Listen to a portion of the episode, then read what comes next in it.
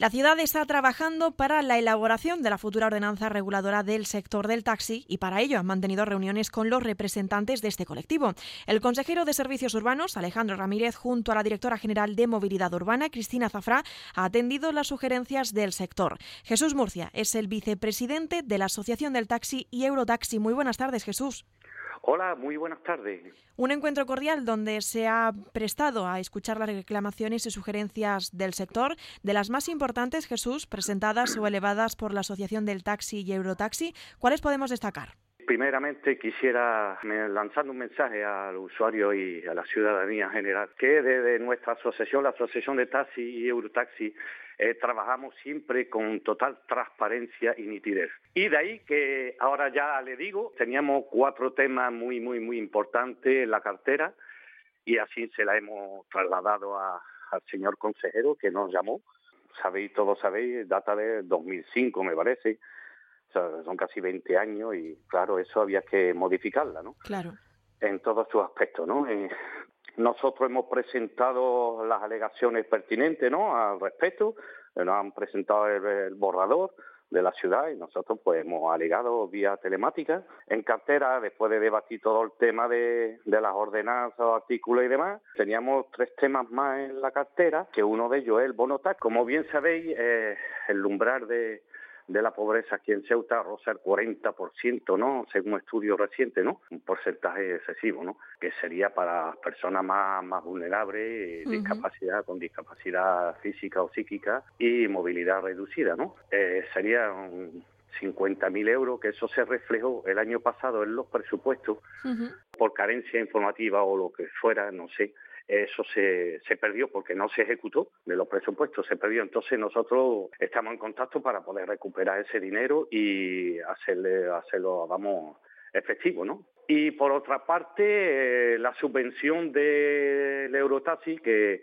nosotros le hemos propuesto eh, una subvención del 50% para los compañeros, porque entendemos que nosotros nos gastamos 25.000 euros, ¿no? Una compra de un vehículo, más unos 2.000 euros para ponerlo ya efectivo al servicio público.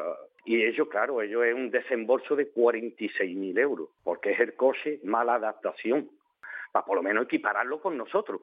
Y después el tema de la tarifa, la subida de tarifa de de 10 céntimos. Nosotros, según ordenanza, las ordenanzas municipales, esa va a reflejar que teníamos que subir cada año el IPC. Claro, normalmente si eso se hubiese llevado a cabo, eh, la tarifa vigente actualmente hubiese estado en 4,20 y está en 3,50. Que no se ha tenido en consideración tampoco. Total, que son 10 céntimos a la carrera mínima. Es lo que, lo que le hemos propuesto al señor consejero que hay un muy buen entendimiento por parte de, gobernación y por parte nuestra. Jesús, quería preguntarle también, después de haber elevado las diferentes propuestas y haber tenido ese encuentro en el que se ha hablado sobre esa ordenanza reguladora del sector del taxi, ¿cuáles son vuestras sensaciones?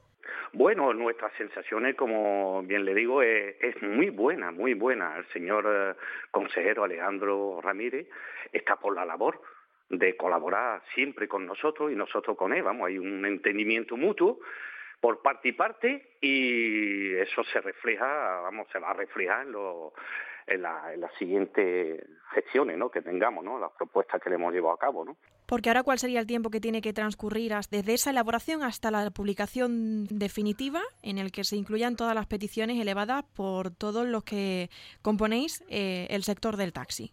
Bueno, yo creo que de aquí a un mes, mes y medio eh, se puede ya se puede ver reflejado. Lo único es los presupuestos del bonotaxi, que eso es un presupuesto de, la ciudad. Entonces eso no sé cuándo, cuándo serán ni nada, pero vamos. Ellos están por la labor, ¿eh? Ellos están por la labor, pero claro, hace falta que, que se refleje, que, que se apruebe y todo, ¿no? El año pasado se aprobó, yo creo que este año también, ¿no? Digo yo.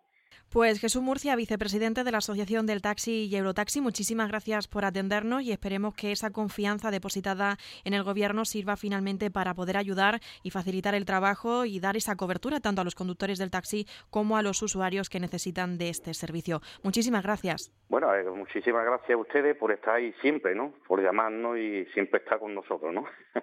a los medios. Un abrazo muy fuerte.